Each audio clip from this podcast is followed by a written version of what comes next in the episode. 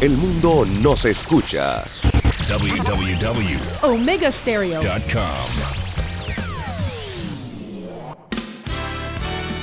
La mejor franja informativa matutina inicia a partir de este momento con un análisis completo del acontecer nacional e internacional.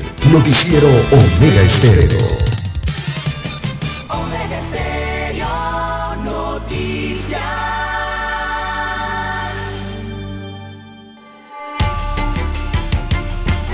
A continuación, los titulares, con los hechos que son noticias hoy.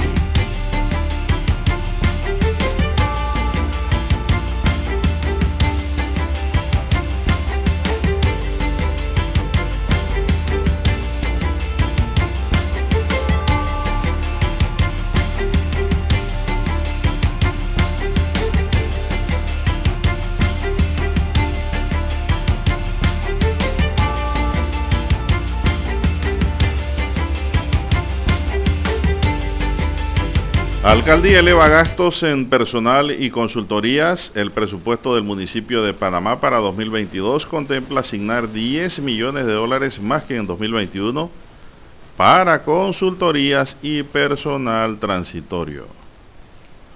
Recordemos también que la alcaldía debe vacaciones, prima de antigüedad, a todo el personal que estaba allí que ha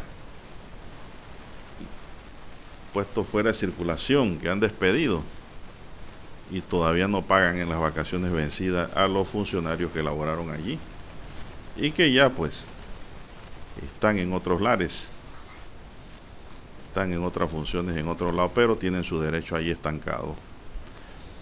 Sociedades a la carta, las más beneficiadas con los contratos directos en la Asamblea Nacional bajo la presidencia de Yanivel Ábrego. Hermanos Martinelli a juicio por Blue Apples. En la lista de los llamados a juicio por el caso Blue Apples figuran Ricardo Alberto y Luis Enrique Martinelli Linares, exministros y abogados. El Molirena acosado por la Lotería Nacional de Beneficencia y el subsidio electoral. Hay muchas cosas que tienen que aclarar. Reportan 2.314 casos de malaria en el país. Ministerio de Trabajo prevé de 220.000 a 250.000 contratos nuevos este año. También Estados Unidos y Panamá acuerdan acciones para desarticular redes de narcotráfico de migrantes.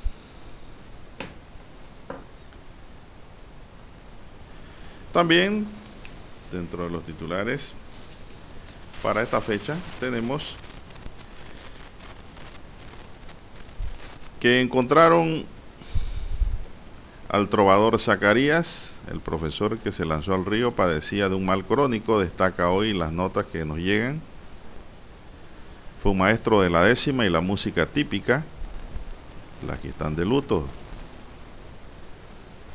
él falleció en el río Chico de Natá.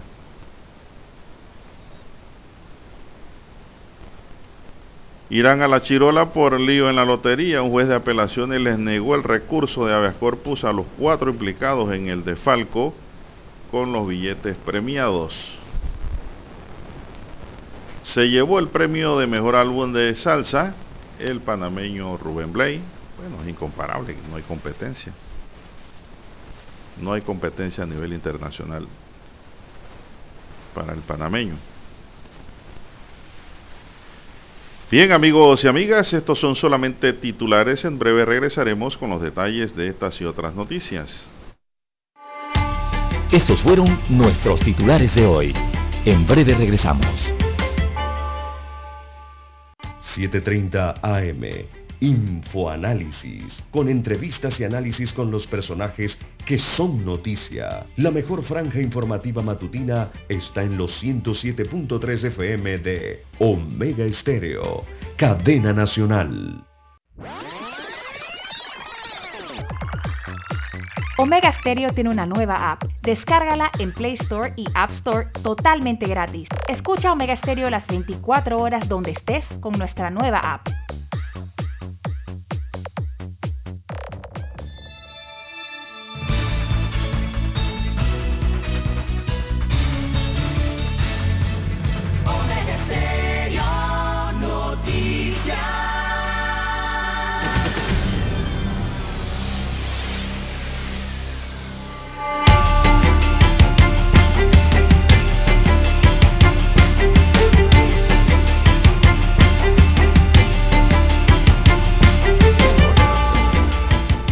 Bien amigos y amigas, muy buenos días. Hoy es viernes, hoy es viernes 19 de noviembre del año 2021 y se está yendo el año, don César. En el tablero de controles nos acompaña Eric Pineda. En la mesa informativa estamos aquí.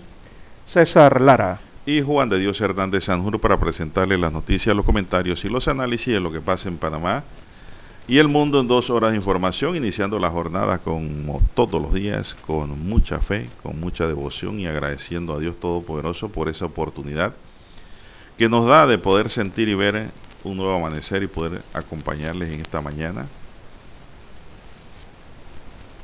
Pedimos para todos nuestros oyentes a nivel de Panamá y el mundo toda esa gente que está entrando y o saliendo de su trabajo, aquellos que están conduciendo por las diferentes arterias y carreteras de nuestro país, reciban los buenos días. Para todos pedimos salud, divino tesoro. No tiene precio la salud. Es el mejor tesoro que puede tener un ser humano y a veces uno no lo aprecia o no lo cuida. Y de veras, la salud es lo principal para todo. También seguridad. Pedimos sabiduría y mucha fe. Fe en Dios.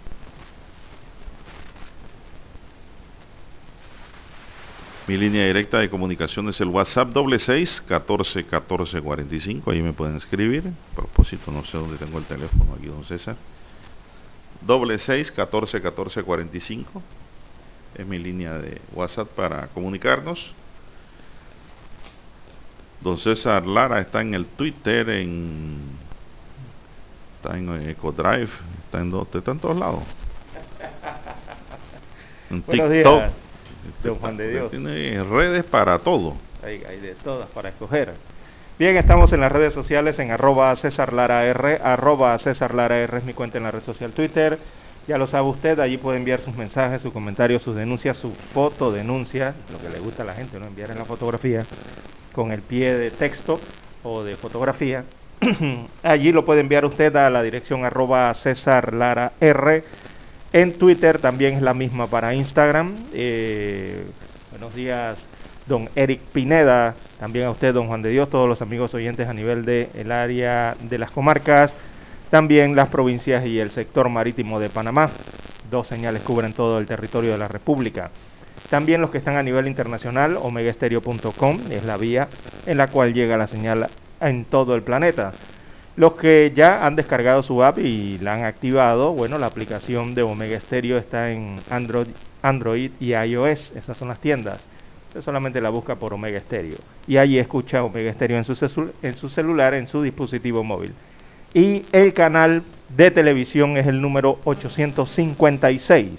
Omega Stereo usted la escucha en su televisor. En el canal 856 de Tigo, televisión pagada a nivel nacional. Don Juan de Dios, ¿cómo amanece para hoy? Veo que ya está contando los números para que acabe el año. Hoy es el día número 323 del año 2021. Así que estamos en la semana número 46 para don Eric Pineda que va a, lleva su libreta de ahorro al día. Estamos en la semana de ahorro número 46. Los que llevan el informe epidemiológico, estamos en la semana número 46, la semana sanitaria. Y bueno, el día de hoy ya hemos consumido el 88% de las hojas del calendario, don Juan de Dios. Ya le hemos tachado, rayado. Algunos la rompen, otros le. Bueno, hacen de todo con el calendario, los pocos calendarios que hay físicos, porque ya no hay muchos calendarios físicos. La gente ahora usa mucho el calendario digital en el celular o en los dispositivos tecnológicos. Bueno, el 88% del año ya lo hemos consumido hasta el día de hoy. ¿Y cuánto resta para que acabe este año 2021? Bueno, faltan 42 días, don Juan de Dios. Eso es lo que usted estaba pendiente. 42 días para que eh, concluya el año 2022 o se complete ese día número 365 de la semana 52. Así que así está el año 2021 que ya se pone viejo. ¿Cómo amanece para hoy, don Juan de Dios?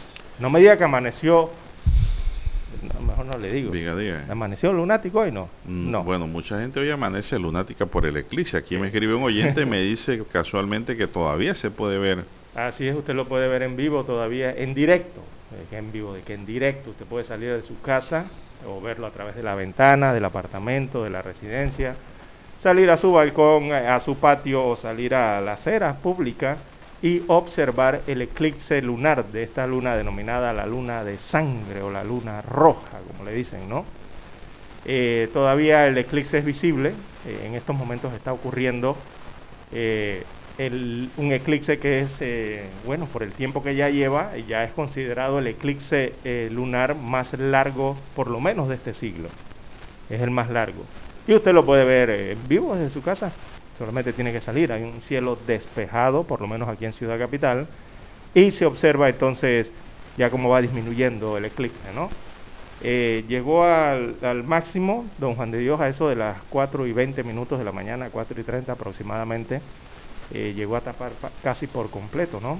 Eh, en la luna, recordemos que esta luna o este eclipse se produce, el fenómeno este rojo, ¿no? Que lo tapa, se produce cuando la Tierra pasa entre la luna y el sol, generando entonces esa sombra eh, que hemos observado la madrugada de hoy en la luna. Eh, bueno, exactamente es lo que ocurre, ¿no? Para que esto ocurra, tres cuerpos, en este caso astros o celestes, deben estar eh, perfectamente alineados. Así que, don Juan de Dios, si usted estaba esperando a que algo estuviera alineado, los astros estuvieran alineados un día para hacer algo, yo creo que es el día de hoy.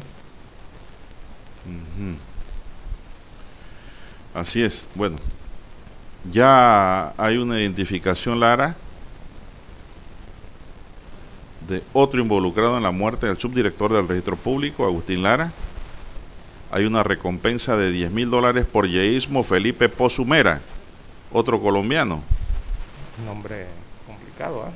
Bueno, Yeísmo, sí, mire, Yeísmo Felipe. colombiano. O sea que los colombianos son clásicos para poner sus nombres. Eh, quien fue asesinado por un sicario en los Andes. Hoy en el diario Crítica estoy viendo Lara, la fotografía.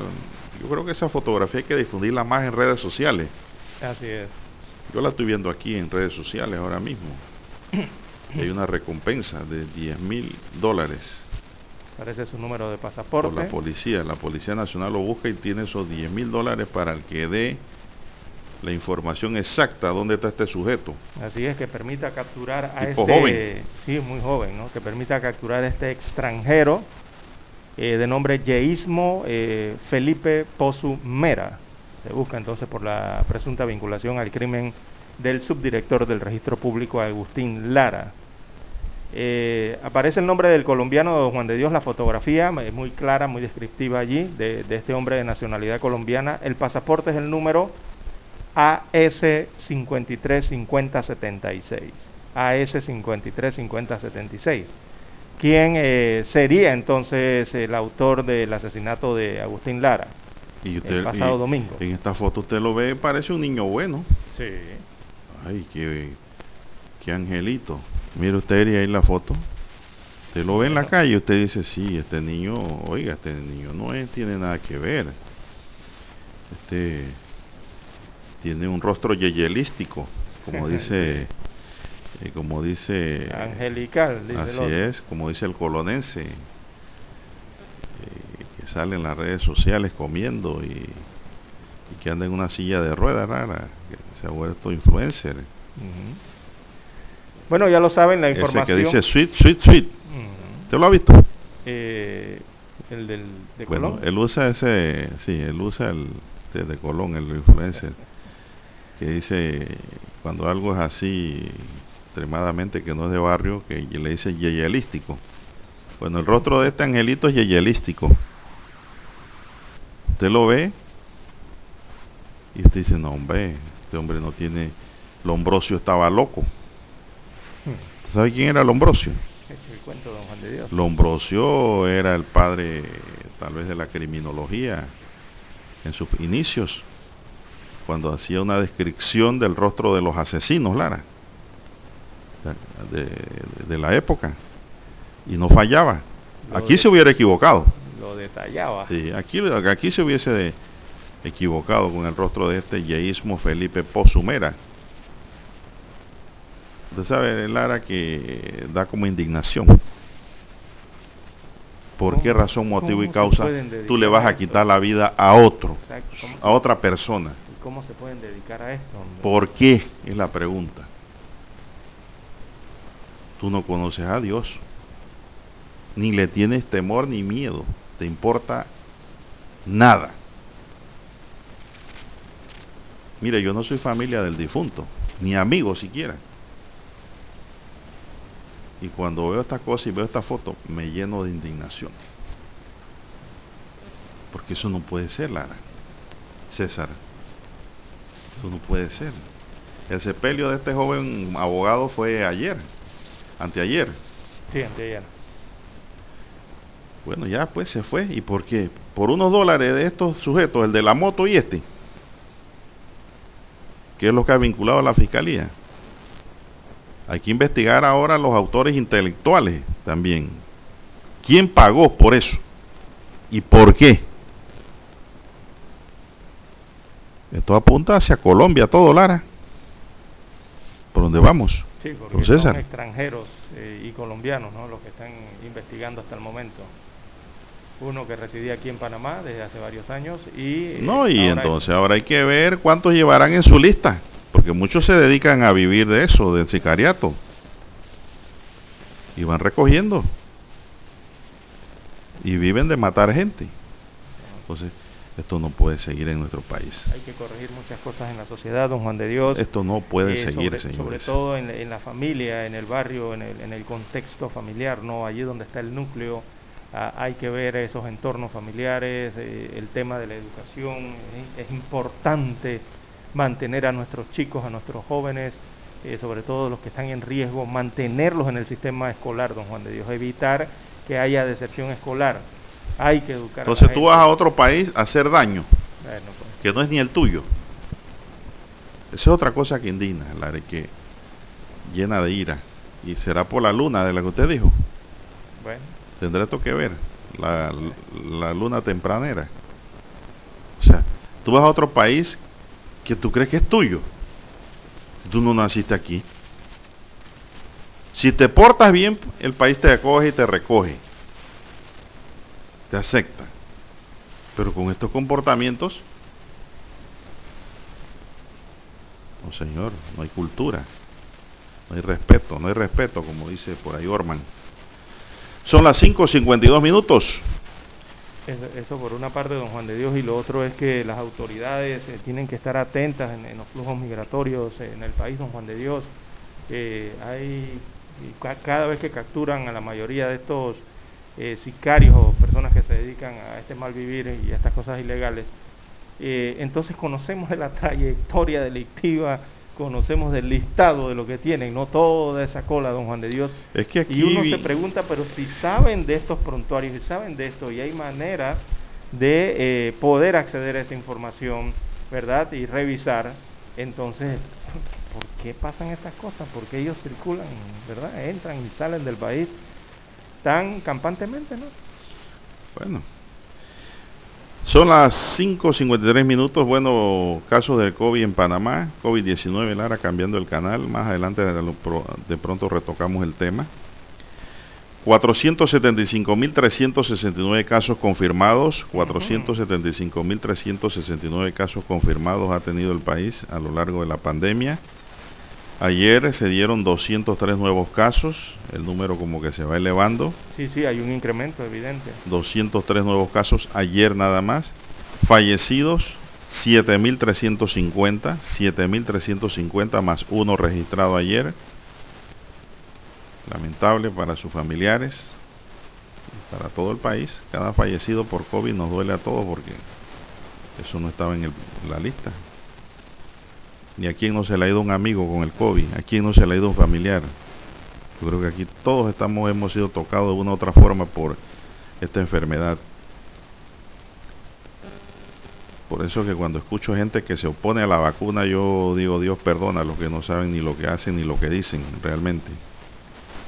Gracias a esa vacuna este número no se ha multiplicado por, por lo menos por dos, don César. Recuperados 465.872, 465.872 recuperados de la COVID. Ese es el resumen que nos envía el Ministerio de Salud sobre el comportamiento de la COVID. ¿Usted le gusta el boxeo, don César? Sí, eventualmente. Bueno, mañana sábado a las 12 del mediodía viene una pelea por RPC, bien temprano, para que no me digan que no, que yo me dormí, que llegan las peleas a las 12, 1 de la mañana y que yo tengo sueño, no. Es a las 12 del día mañana, aquí nos dice lo mejor del boxeo. Mañana pelea el Nica Concepción por el Campeonato Mundial Mosca. AMB, el Nica busca coronarse campeón mundial nuevamente y lo hará ante Artem Dalakian. Esta pelea viene de lejos, por eso que llega a las 12 del día. Llega donde el viento da la vuelta.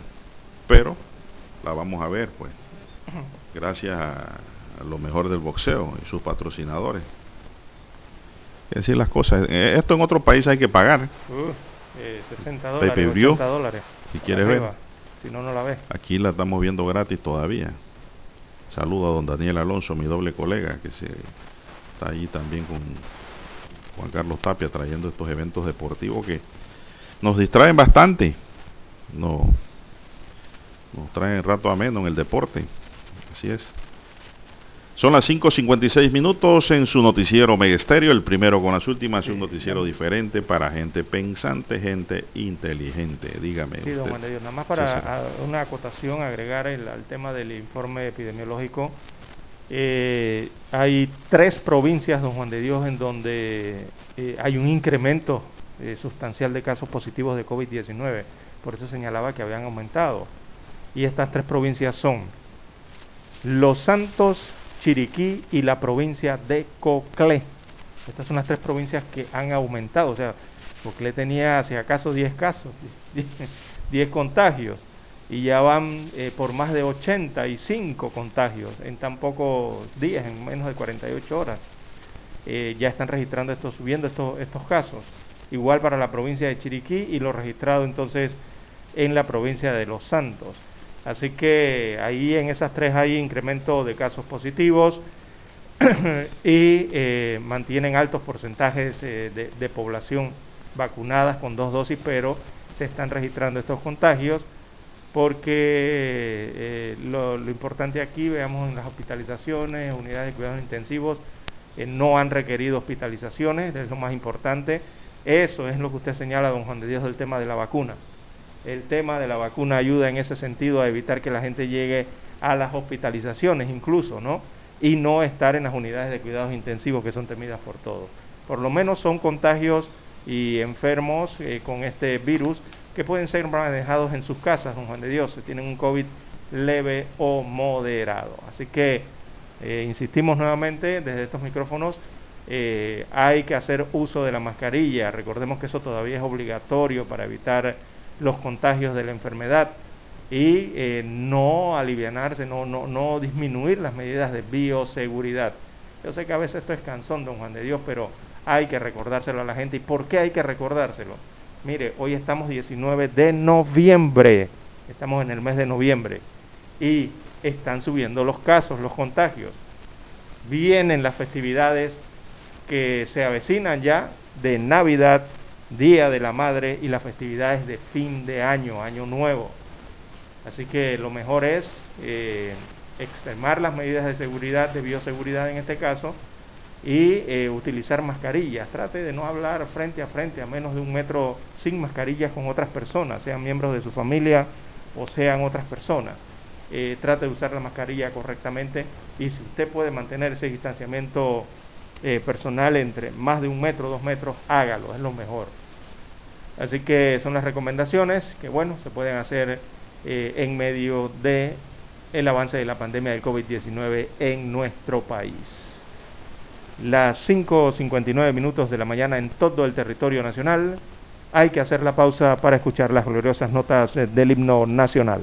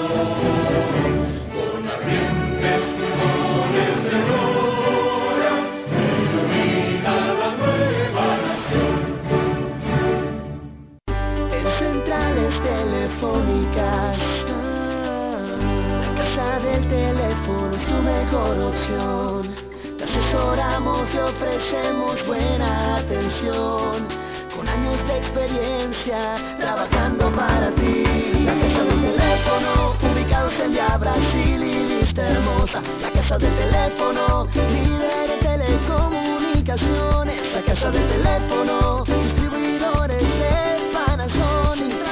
Ven a visitarnos. La casa del teléfono. 229-0465. lsdtcorp.com. Distribuidor autorizado Panasonic. Omega Stereo tiene una nueva app. Descárgala en Play Store y App Store totalmente gratis. Escucha Omega Stereo las 24 horas donde estés con nuestra aplicación totalmente nueva.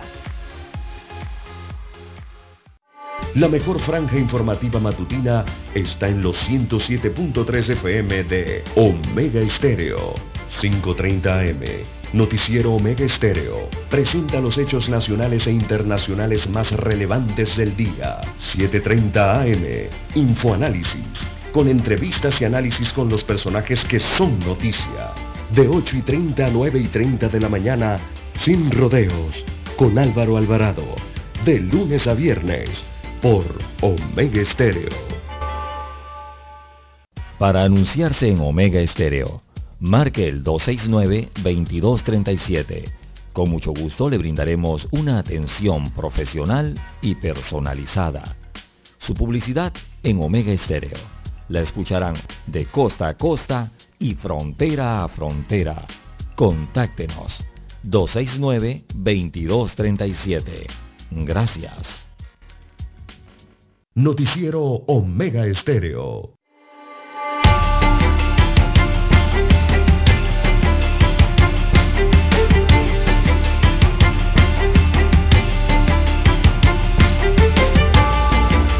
Bien, seguimos, son las 6, 4 minutos. Bueno, don César, leo en los periódicos aquí que, que quien se ha metido en un problema gratis es Meyer Mirachi, Ah, el, sí, el joven influencer. el tema de la silla. Así es. Y se ha buscado un problema gratuito. Vamos a comentar esto. Vamos a leer la nota primero. ¿En qué consiste?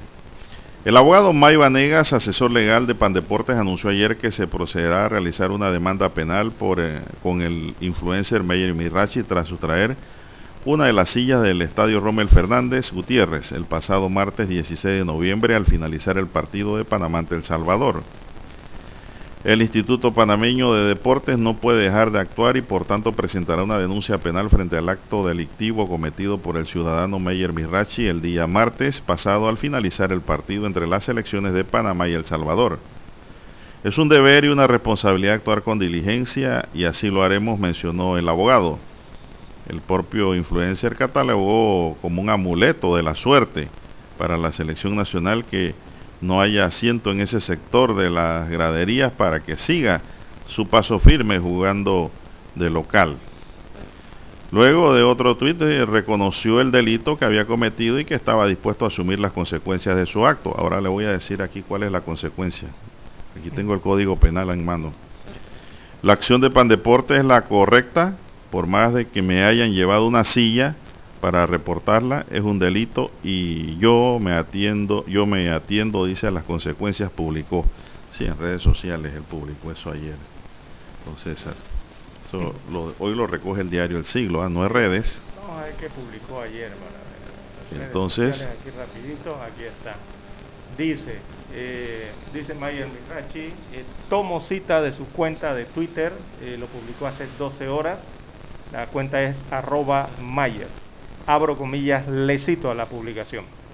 La acción de Pandeportes es la correcta, por más que no, por más que me haya llevado una silla para repararla, dice Mirachi, es un delito y yo me atiendo a las consecuencias. Yo o me atengo. o me atengo, debe ser, aquí como que se equivocó, a las consecuencias, punto. Me dice, me mensaje debe ser, pienso yo que debe ser mi mensaje. Fue transmitido aunque no surtirá ningún efecto. Ojalá viéramos esta brevedad de imparcialidad de justicia en todo. Dice Mayer Mirachi, que llevaba más de tres o cuatro días sin que se presentara una denuncia por esta situación, don Juan de Dios. Él sacó fotos, inclusive, Lara, eh, con la silla al lado de su cama, durmiendo, con, la silla, como si eso hubiese sido una gracia, y ahora dice que era un amuleto. Entonces dice que quería comparar las actuaciones públicas y de la población en relación, dice, a los millones que se pierden, que se roban aquí ese es el experimento social Ajá. que él hablaba. sí, ese es. Y ver la medición. Oye. No, equivocado.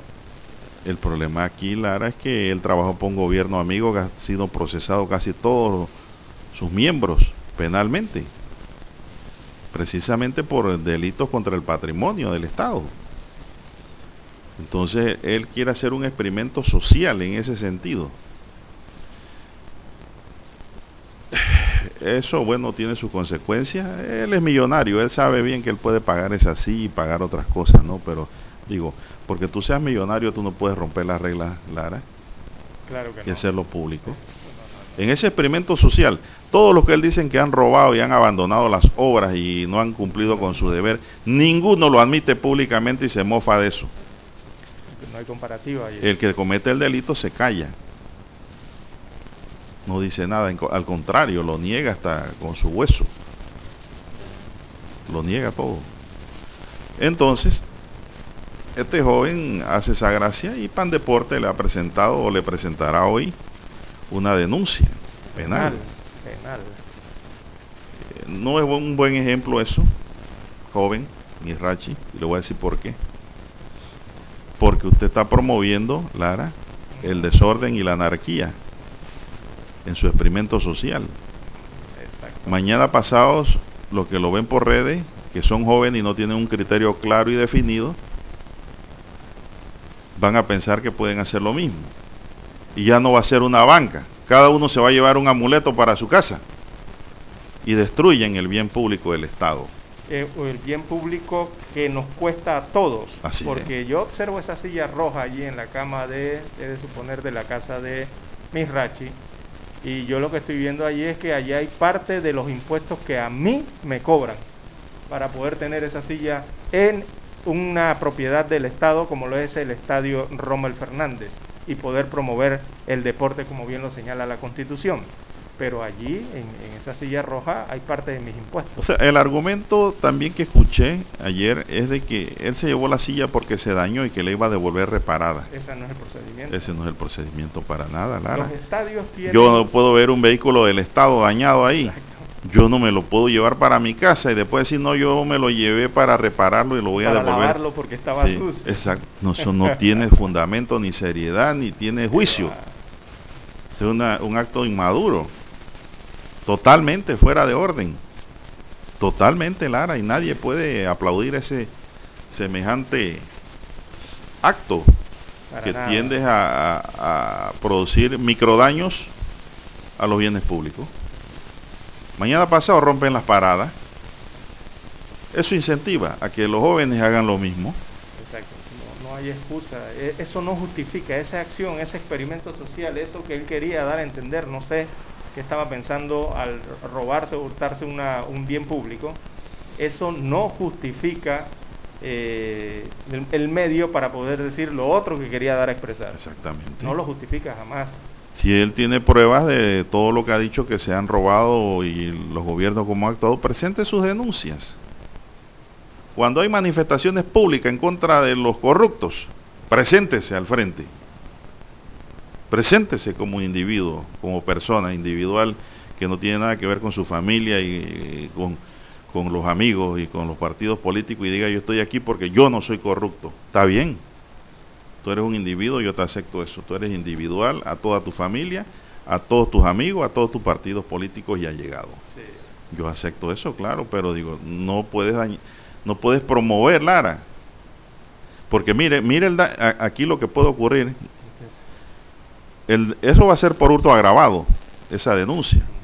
Pero no solo se puede quedar el asunto allí, sino que con lo que hizo en las redes sociales hizo una apología del delito, que es otro delito penalizado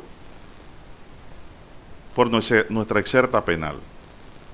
Entonces digo, Tú tienes que medir las consecuencias de las cosas. ¿Y por qué digo apología?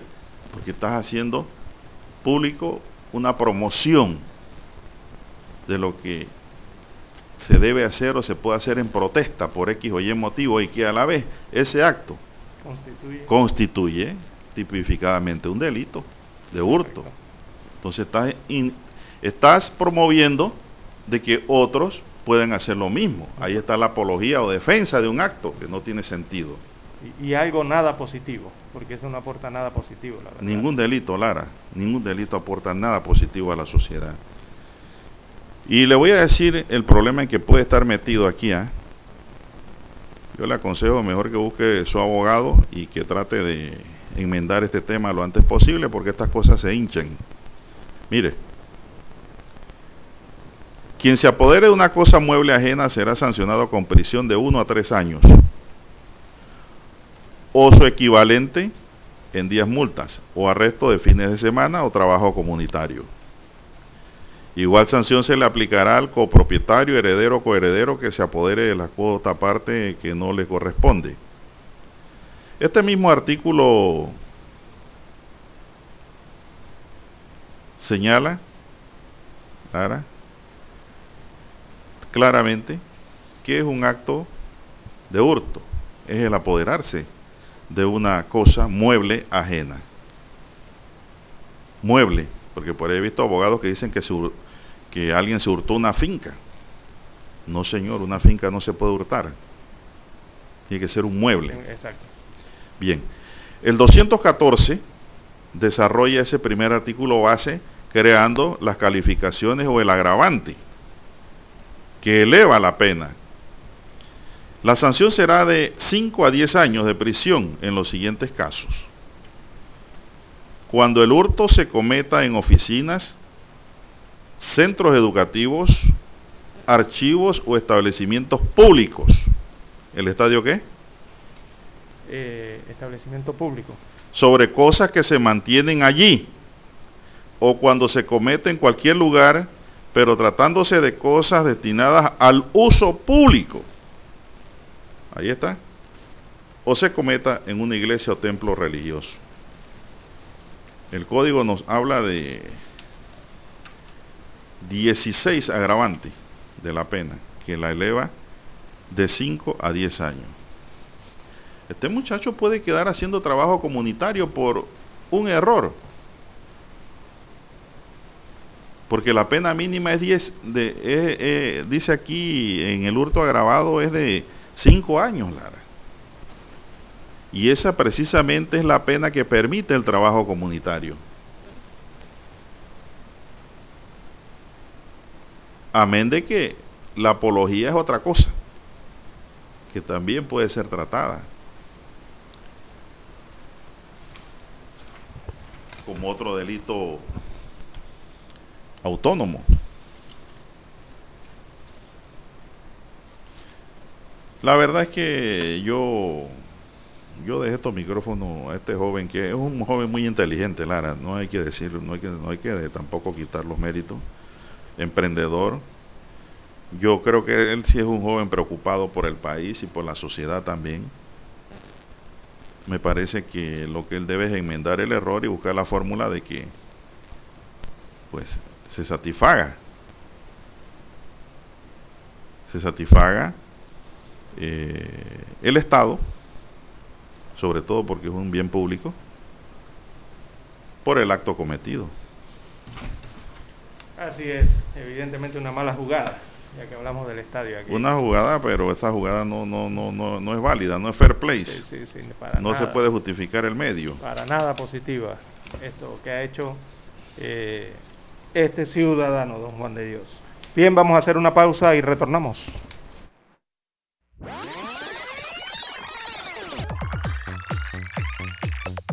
Omega Stereo tiene una nueva app. Descárgala en Play Store y App Store totalmente gratis. Escucha Omega Stereo las 24 horas donde estés con nuestra aplicación 100% renovada.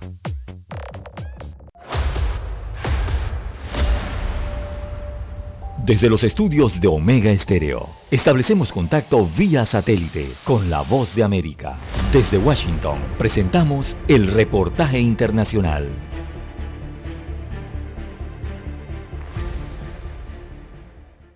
La Organización Mundial de la Salud dice que Europa es, una vez más, el epicentro de la pandemia del COVID-19 y la última ola de infecciones podría hacer retroceder las economías europeas que hasta hace poco mostraban señales de recuperación. Hace apenas unas semanas el crecimiento trimestral en la zona euro fue mayor que el de Estados Unidos y China en los tres meses hasta septiembre, pero esa positividad ha sido opacada por una sensación de temor que se cierne sobre las economías de Europa con el aumento de casos del COVID-19. Alemania, Austria, los Países Bajos, Bulgaria y Rumanía se encuentran entre los estados que volverán a imponer medidas de cierre que, según Robert Halverd, analista del Banco Bader de Alemania, podrían no tener un impacto tan fuerte como al comienzo de la pandemia. No sabemos cómo será el futuro. La tasa de infección ciertamente no es buena, pero los mercados de valores dicen que no empeorará tanto como en el pasado como con los bloqueos masivos donde la economía casi se paralizó y se generó una enorme deuda. La Unión Europea desarrolló un paquete de rescate por el COVID-19 sin precedentes por un valor de 819 mil millones de dólares para enfrentar la pandemia. Pero los problemas de la cadena de suministro global y los altos precios de la energía están golpeando a las economías europeas. La inflación está reduciendo el poder adquisitivo y ejerciendo presión sobre los bancos centrales para que aumenten las tasas de interés. Con la llegada del invierno, Europa espera que las vacunas eviten otra recesión provocada por el COVID-19, en especial ahora que se acercan las fiestas de fin de año. John F. Burnett, Voz de América, Washington. Escucharon vía satélite desde Washington el reportaje internacional.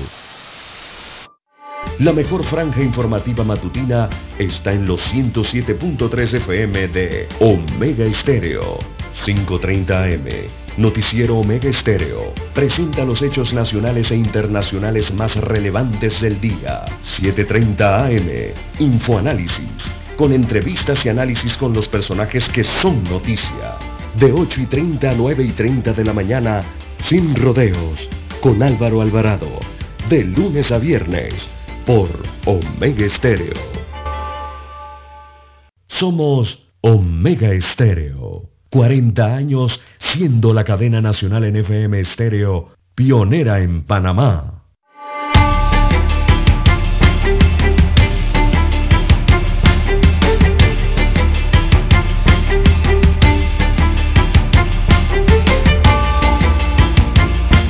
Bien, seguimos, continuamos, son las 6 y 19 minutos. Bueno, la gente, Lara, escribiéndonos aquí temprano, un oyente dice, bueno, a ver si ustedes aquí me explican eso de apología.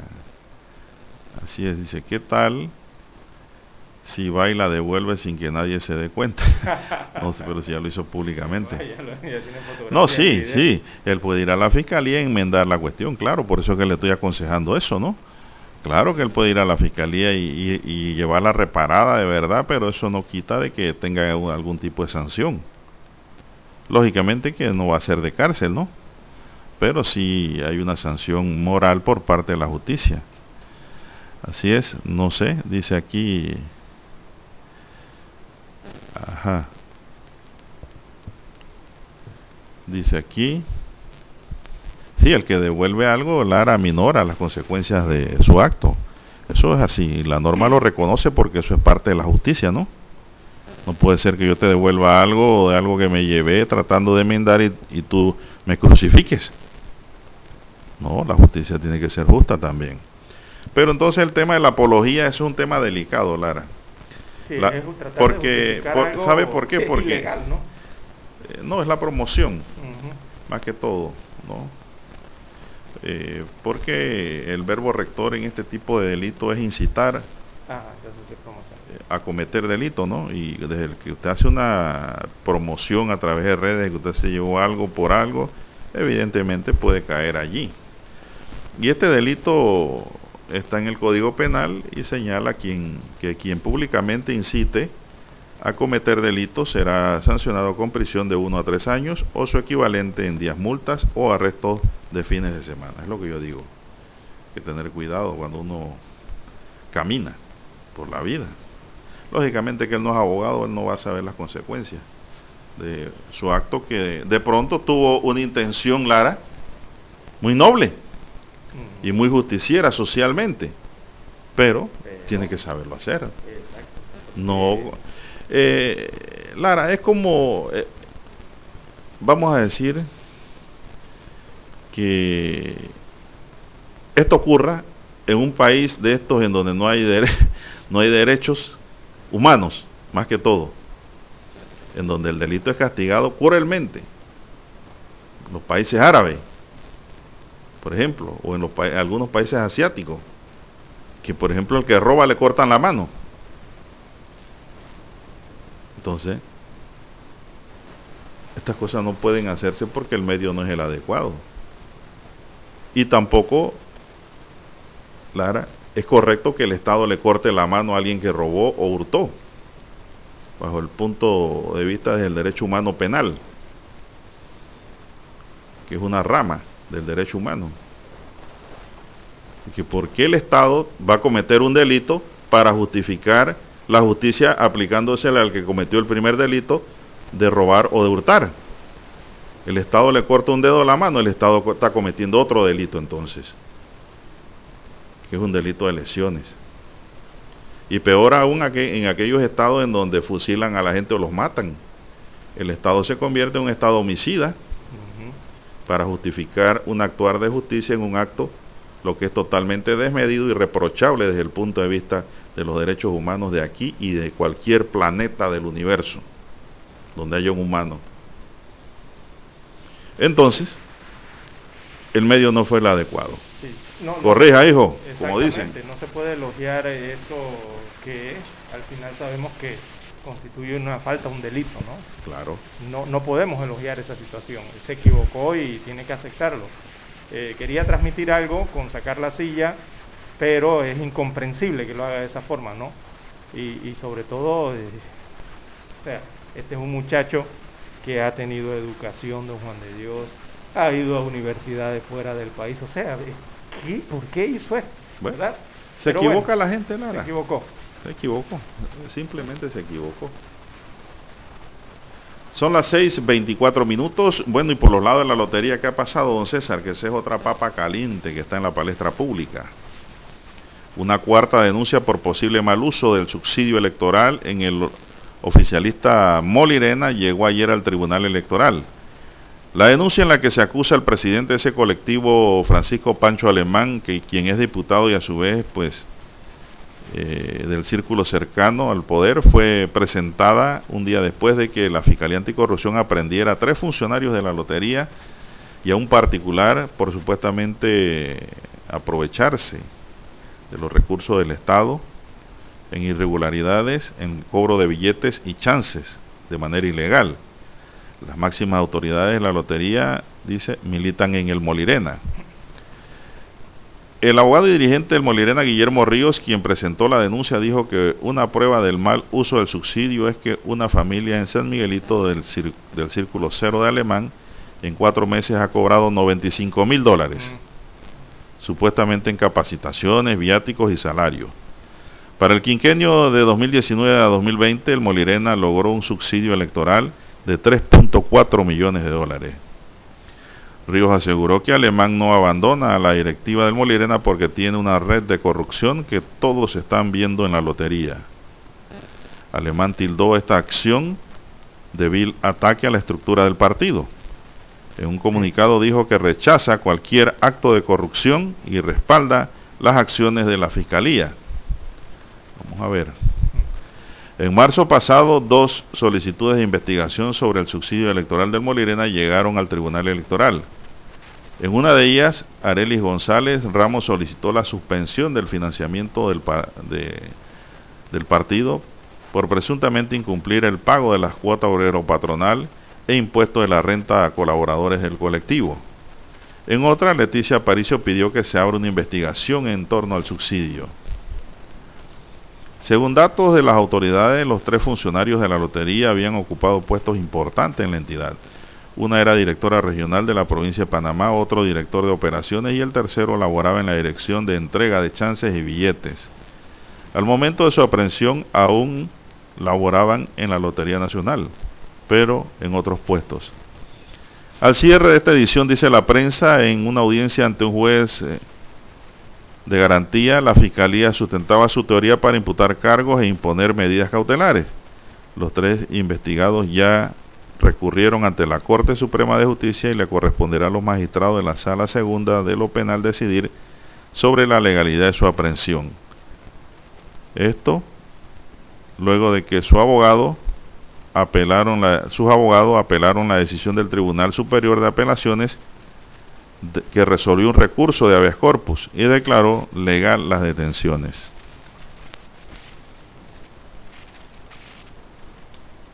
Así es. Bueno, vamos a ver ahora qué dice la Corte en relación a estas detenciones. Bueno, eh, es que hay un proceso para la devolución, la devolución de los chances y billetes, don Juan de Dios, que hay que cumplir. Recordemos que se le tienen que poner hasta un sello, ¿no? De, devolución de esos billetes, chances y billetes que no, son, no logran vender los billeteros y lo tienen que hacer antes de que se registre el sorteo. Así que, bueno, aquí las imputaciones eh, podrían, eh, son por peculado doloso, agravado y violación de sellos públicos. Eh, es en ese proceso, ¿no? Que tienen que sellar antes para, para marcar el billete o el chance de que ya no se puede cobrar, no se puede hacer nada con él, o hay que destruirlo, porque antes se destruían la mayoría. Lo que pasa es que esos procesos cambiaron de unos años hacia acá, don Juan de Dios, por la cantidad de libretas de lotería que hay en el país. Entonces, eh, cuando son pocas libretas, eh, los billeteros usan máquinas lectoras eh, con el producto debidamente picado. Pero cuando hay un billetero que llega con 6, más de 6, 10 o 15 libretas en adelante, don Juan de Dios, entonces utilizan otro tipo de máquina que le llaman la One. Y el producto entonces debe presentarse en tiras es decir, sin picar entregan el producto los billeteros. Eh, y bueno, en las investigaciones eh, verán cómo se hacen todos estos procedimientos, ¿no? Bueno, las investigaciones están en curso y aquí la bola pique se extiende. Eh,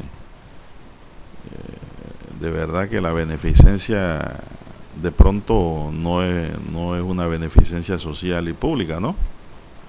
Para lo que está instituido la lotería, sino la beneficencia de cuatro vivos o tres vivos pudiera estar ocurriendo.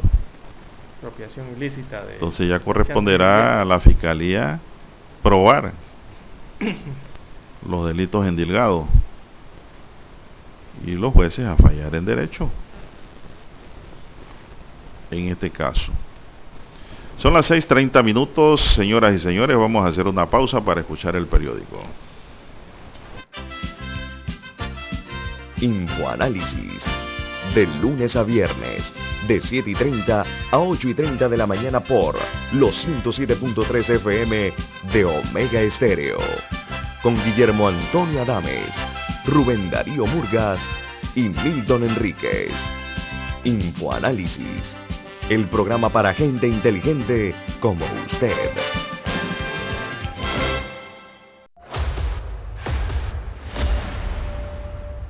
Desde los estudios de Omega Estéreo, establecemos contacto vía satélite con la voz de América. Desde Washington, presentamos el reportaje internacional.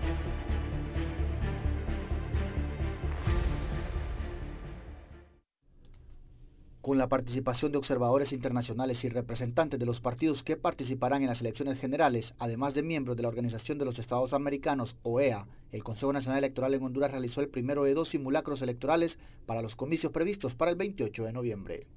El simulacro se realizó en 284 municipios de 298 a nivel nacional y según las autoridades se pudo detectar algunos problemas con los servidores. Kelvin Aguirre, consejero presidente del Consejo Nacional Electoral, calificó el simulacro como un éxito, afirmando que cumplió con las expectativas y el objetivo de encontrar las falencias para corregirlas antes de las elecciones generales. El día de la elección, en esta simulación, pues realizándolo con la conectividad o donde hay algún problema en, alguna eh, transmisión de dónde están todos los servidores y si tiene algún problema el servidor, también está este call center, este centro de ayuda, para que puedan eh, dar el apoyo y realizar los correctivos necesarios. En tanto, y según las empresas encuestadoras, el panorama electoral en Honduras muestra la preferencia electoral hacia tres candidatos que se perfilan con, los mayores, con las mayores posibilidades de triunfo. Ellos serían Narrias Fura, candidato del Partido Nacional, Xiomara Castro, aspirante de una alianza opositora con Salvador Narrala, y Yanni Rosenthal, que va por el Partido Liberal, que se ubica como una tercera fuerza política. Estas elecciones se realizan cuando la pandemia del COVID-19 continúa afectando al país y aún las tasas de vacunación son bajas. Y en ese marco, expertos como el doctor Franklin Gómez advierte que se debe de seguir una serie de recomendaciones de bioseguridad al momento de participar en los comicios. No bajar las medidas de bioseguridad, no relajarse. Y más ante la eventualidad de concentraciones masivas en elecciones, la vacuna ha sido un pilar muy importante en la reducción de casos. Así que usted no se desentienda de esto, no se relaje, evite las concentraciones masivas. El Consejo Nacional Electoral tiene previsto ejecutar el segundo simulacro electoral la próxima semana. Oscar Ortiz, Voz de América, Honduras. Escucharon vía satélite desde Washington el reportaje internacional. Omega Estéreo, 24 horas en FM Estéreo. Problemas de tierra, accidentes graves, reclamos a aseguradoras, incumplimientos de contratos, reclamos de herencias, todo asunto civil y penal, consulte al 6614-1445. Ahora contamos con el servicio de asesoría, confección de pliegos de cargos, impugnación y defensa en materia de contrataciones públicas. 6614-1445. Licenciados Juan de Dios Hernández Sanjur y Belkis Hernández Díaz.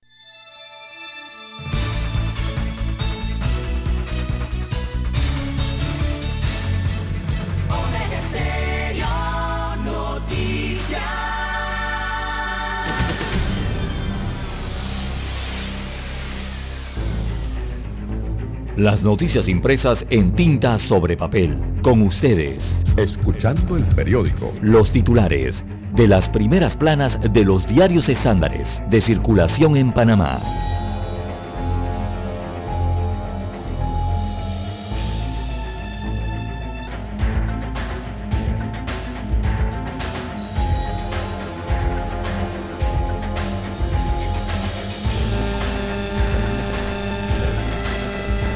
Bien, amigos oyentes, el diario La Estrella de Panamá, el diario La Estrella de Panamá titula hoy, Estados Unidos y Panamá acuerdan acciones para desarticular redes de tráfico de migrantes.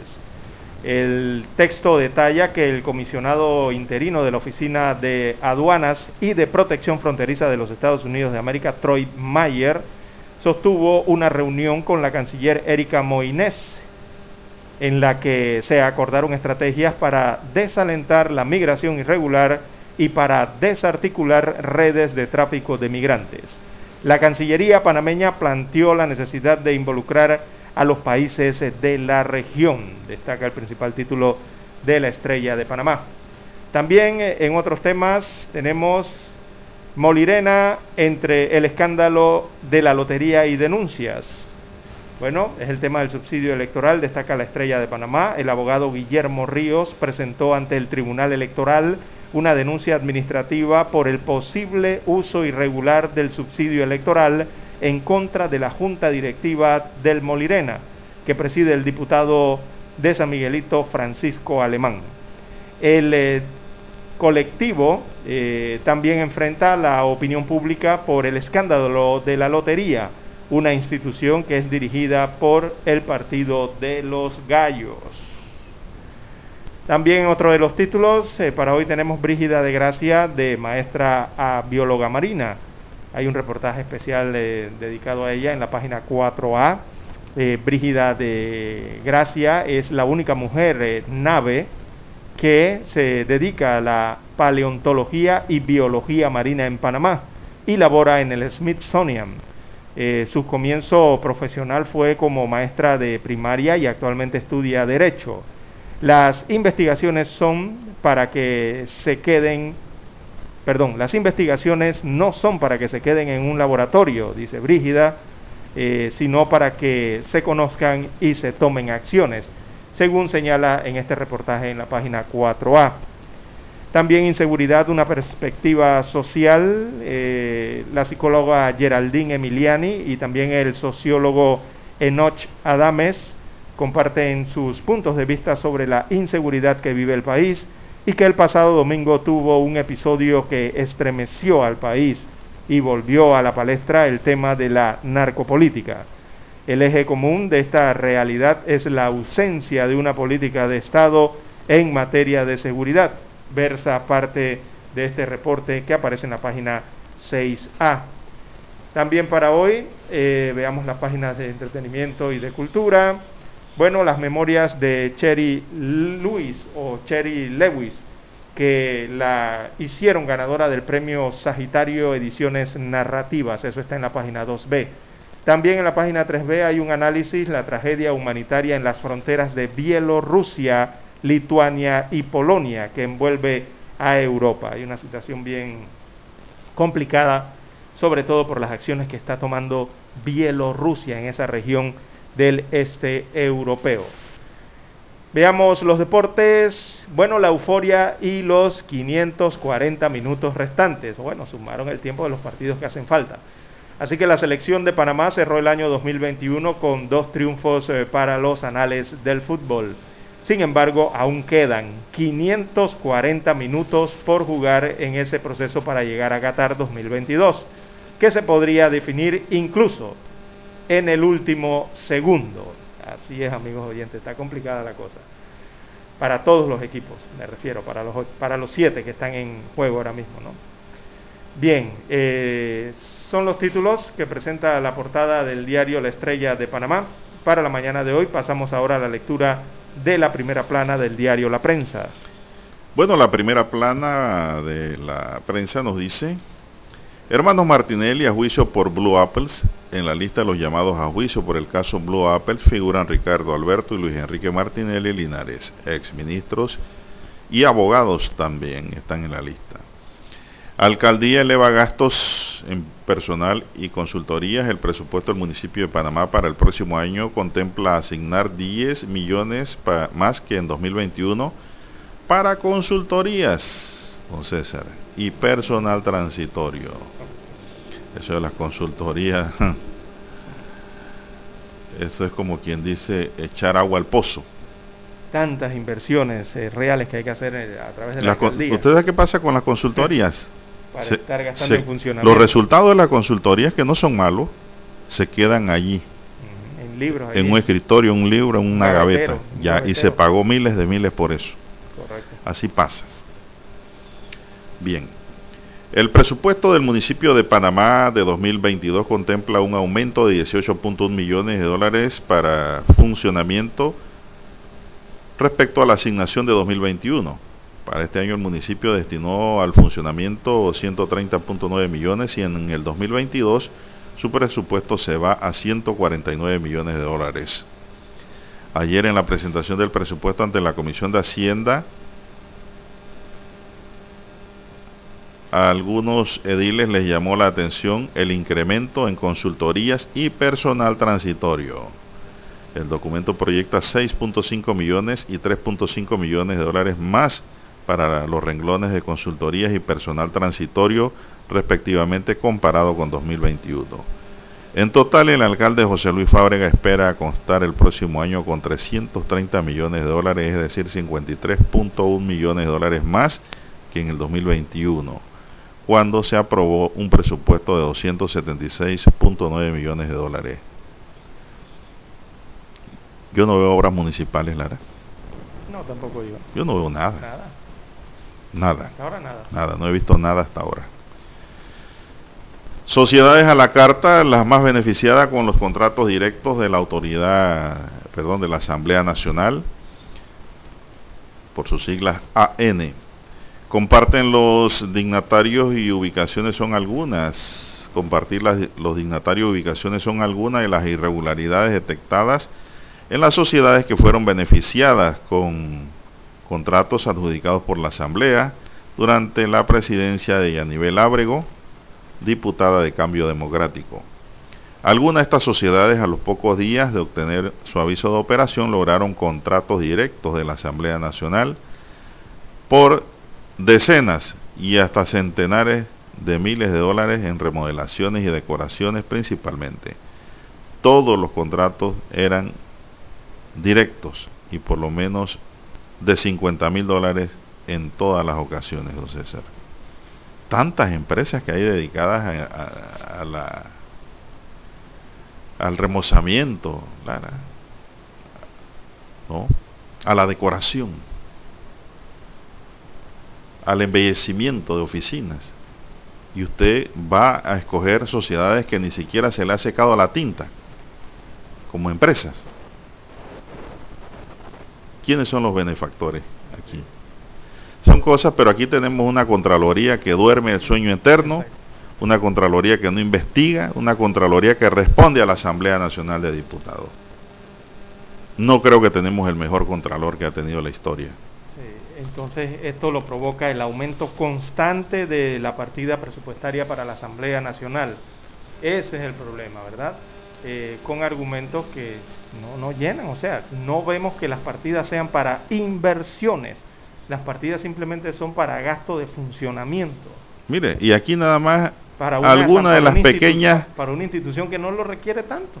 En tres párrafos, algunas de las pequeñas irregularidades que ha encontrado la unidad investigativa de la prensa bajo la rúbrica de Hereida Prieto Barreiro.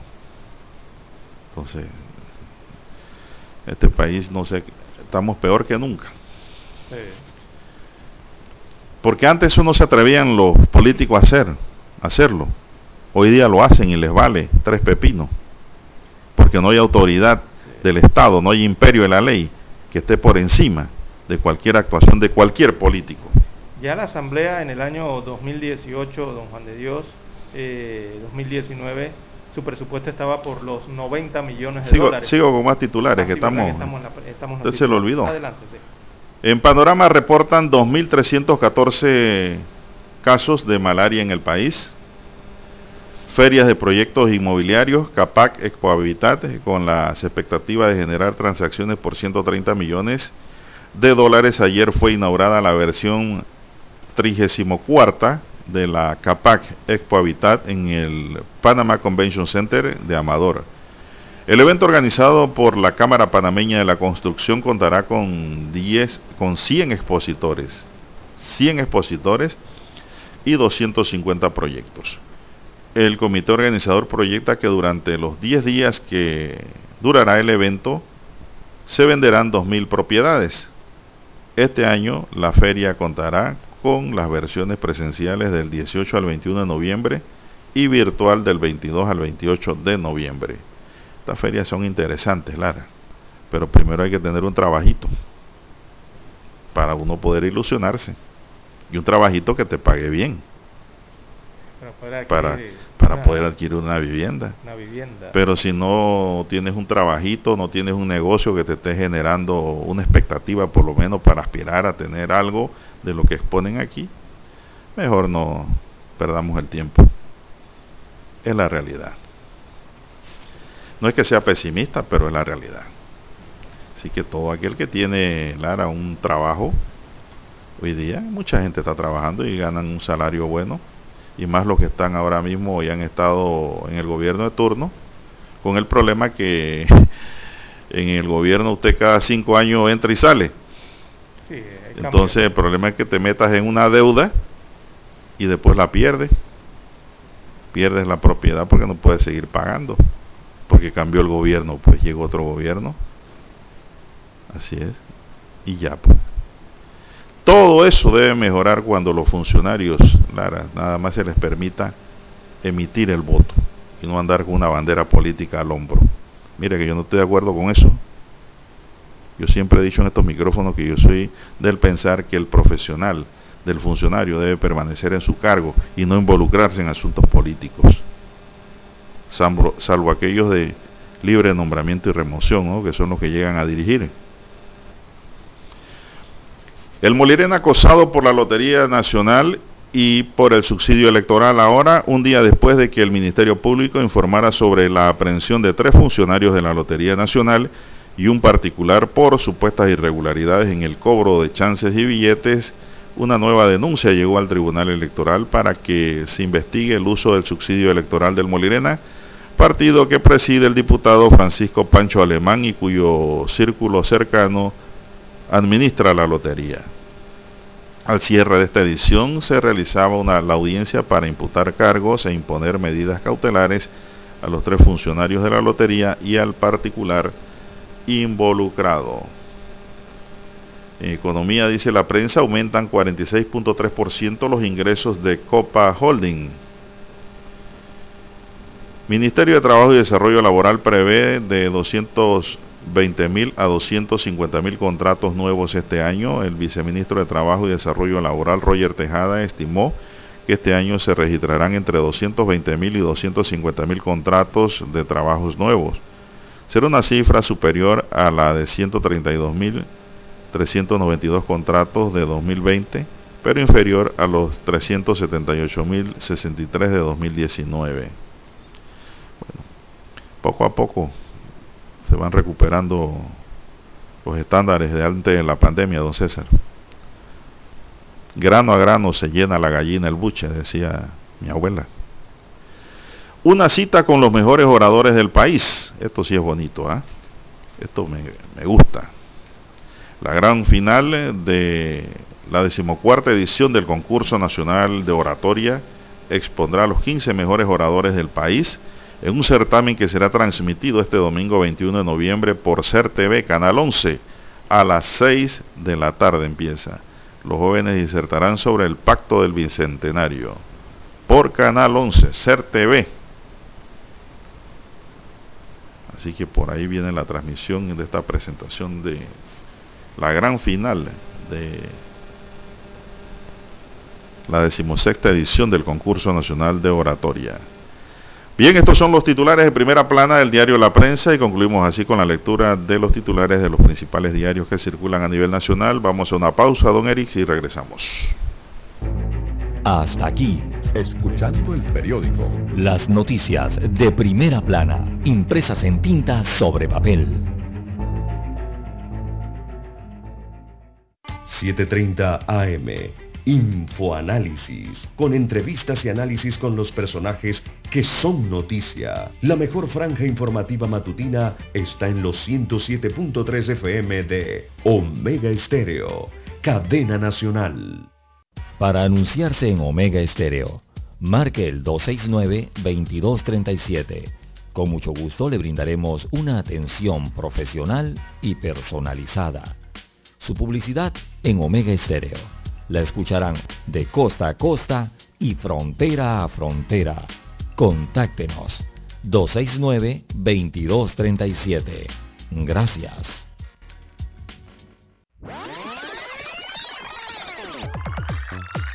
Omega Stereo tiene una nueva app. Descárgala en Play Store y App Store totalmente gratis. Escucha Omega Stereo las 24 horas donde estés con nuestra nueva app.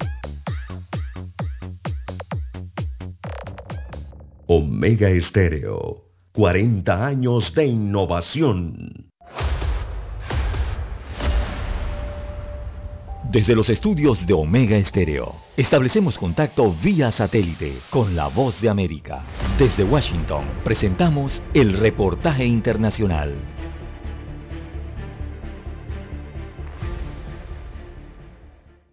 Las empresas biotecnológicas GSK con sede en Londres y la estadounidense Beard Technologic anunciaron la firma de un contrato cercano a los mil millones de dólares con el gobierno de los Estados Unidos para la compra de miles de dosis del medicamento El Sotrovimab que es un tratamiento con anticuerpos desarrollado por estas farmacéuticas para combatir el COVID-19.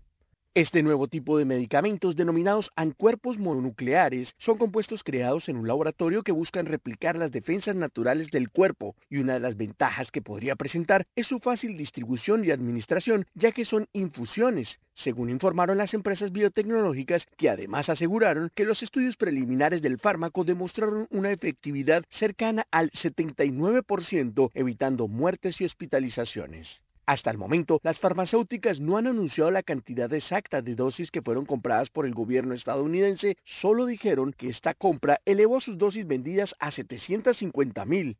Pero ya se sabe que el gobierno de Canadá reservó 10.000 unidades y las autoridades de la Unión Europea unas 220.000. Además, se espera que el lote de medicamentos comprado por Estados Unidos sea entregado el 17 de diciembre y tendrá el nombre de Shebudi. Luego de las vacunas, que hasta ahora son el método más efectivo para la lucha contra el COVID-19, ha salido al mercado una serie de medicamentos que combaten el mortal virus. Hace pocos días, las empresas Merck y Pfizer publicaron los estudios de efectividad de unas píldoras que, al ser suministradas en pacientes que presentan una fase inicial de COVID-19, reducen hasta en un 89% los casos de muerte y hospitalización.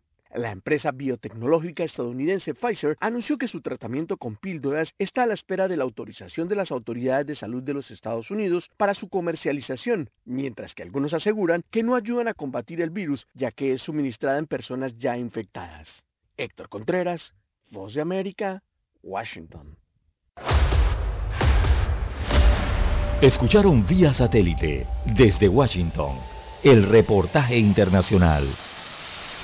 Omega Estéreo, 24 horas en FM Estéreo. Es momento de adentrarnos al mar de la información.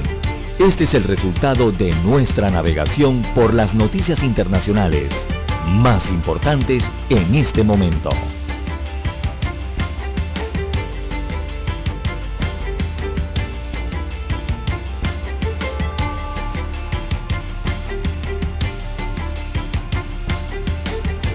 Avanzamos, son las 6.53 minutos en su noticiero Omega Estéreo, el primero con las últimas, don César, y en un recorrido rápido por el mundo. ¿Qué tiene usted allí preparado?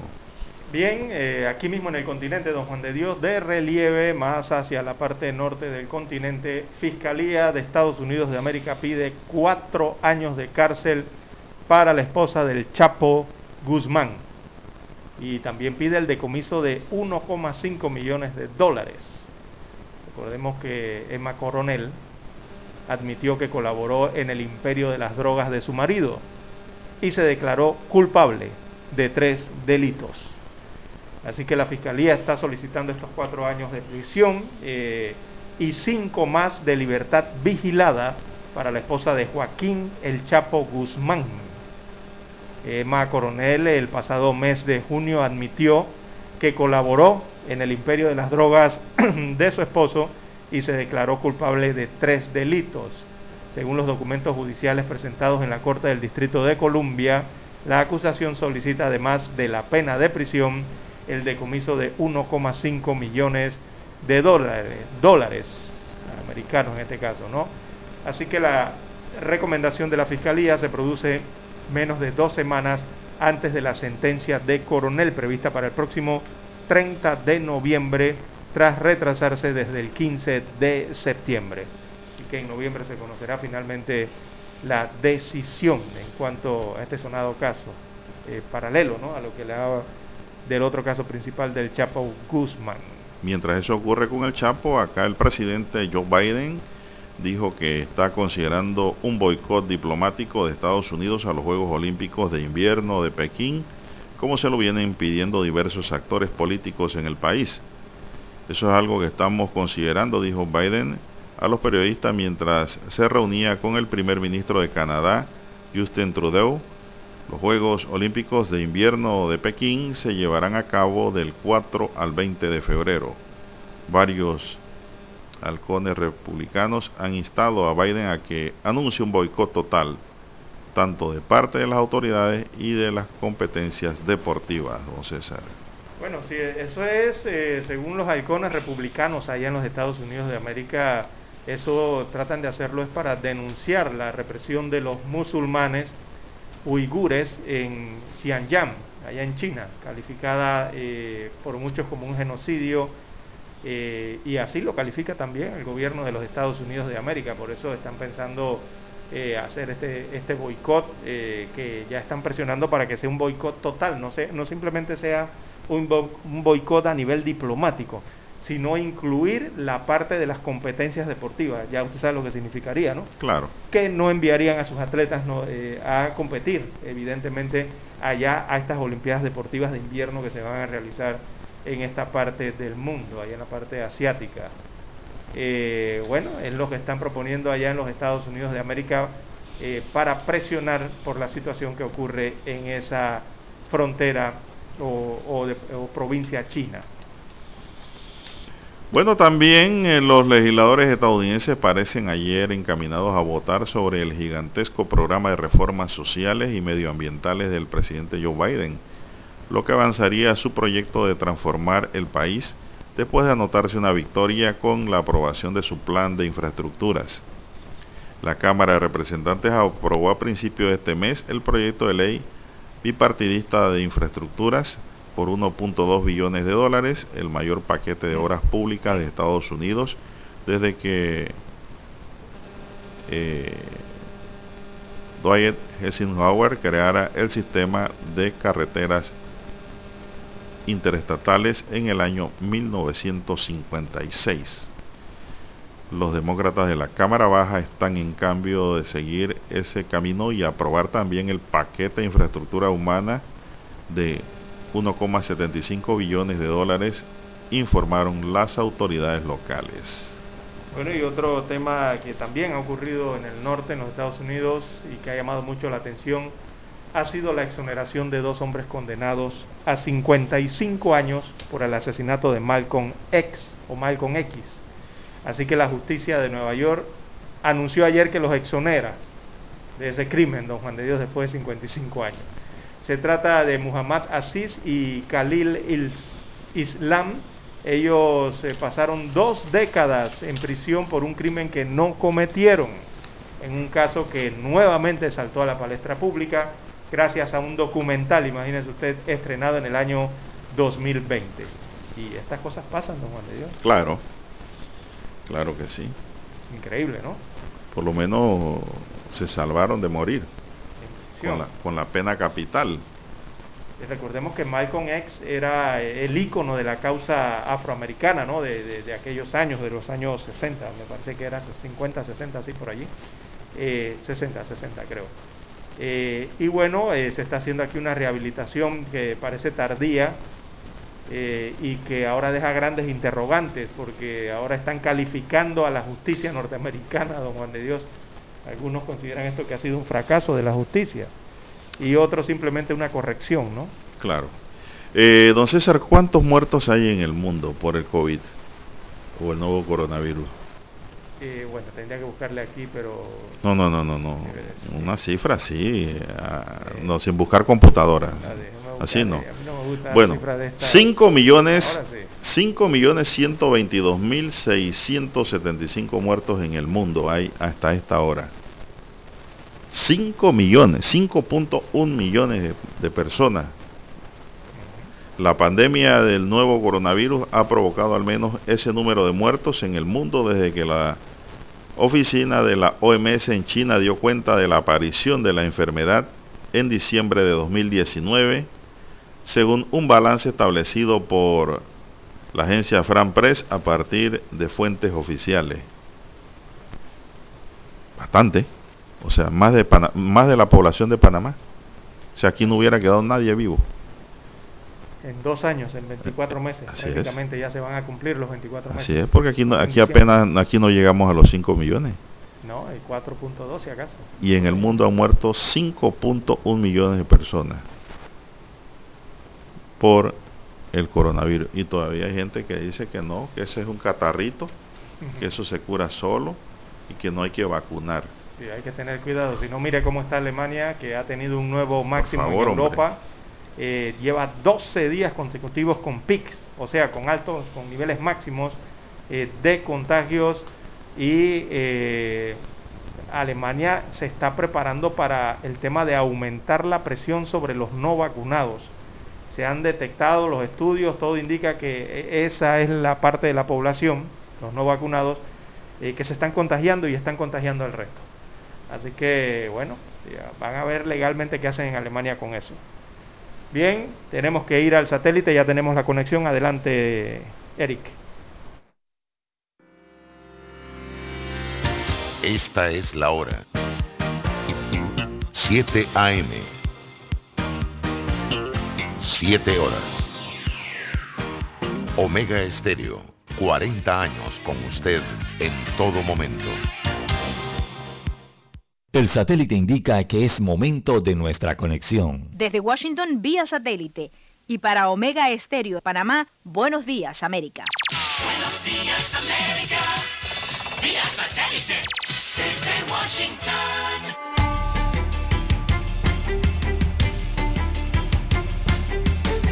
Washington les saluda Alejandro Escalona. La cumbre de líderes de América del Norte, aquí en la capital estadounidense, ocupa un lugar importante en las intenciones de Estados Unidos por reavivar las relaciones con sus vecinos Canadá y México, según explicaron fuentes del gobierno del presidente Joe Biden. Funcionarios estadounidenses han dicho que Biden quiere comprometerse con todos los líderes de la región sobre el tema migratorio, atendiendo el papel jugado por Canadá y México como tres de los principales países de destino para los migrantes y los solicitantes de asilo en la región. En Venezuela, mientras candidatos del oficialismo y de la oposición que participan en las elecciones regionales y municipales del domingo 21 de noviembre ponen fin a sus actividades de campaña, también comenzó la distribución del material electoral en todos los estados del país, según informó Pedro Casadilla, presidente del Consejo Nacional Electoral. Casadilla agregó que estiman que el evento electoral contará con el acompañamiento de unas 300 personas distribuidas en cuatro misiones de observación, cuatro delegaciones de veedurías y dos grupos de expertos. Esta semana también comenzó el despliegue de funcionarios militares que resguardarán los más de 14.000 centros dispuestos. En su reporte anual sobre el comercio global, la Organización Mundial de Comercio resalta que la interconexión en aumento de las economías es un arma de doble filo. El documento revela, entre otras cosas, que el comercio mundial de mercancías, que se desplomó en los primeros meses de la pandemia, ya se ha recuperado a niveles de 2019. Para mediados de 2022, el volumen de comercio habría alcanzado el ritmo anterior a la pandemia, lo que quiere decir que los bienes que se compran y venden internacionalmente estarían al mismo nivel que los economistas pronosticaron si no hubiera surgido la pandemia. Desde Washington vía satélite y para Omega Estéreo de Panamá hemos presentado Buenos Días América. Buenos días América vía satélite desde Washington.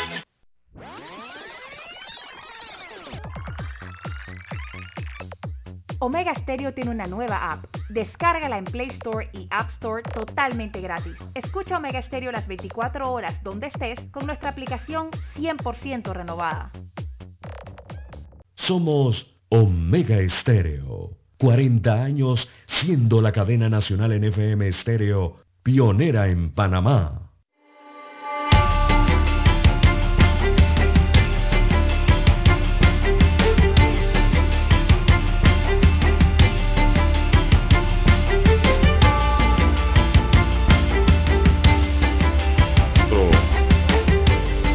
Bien, continuamos, señoras y señores. Eh, don César, me informan que anoche hubo otro suicidio.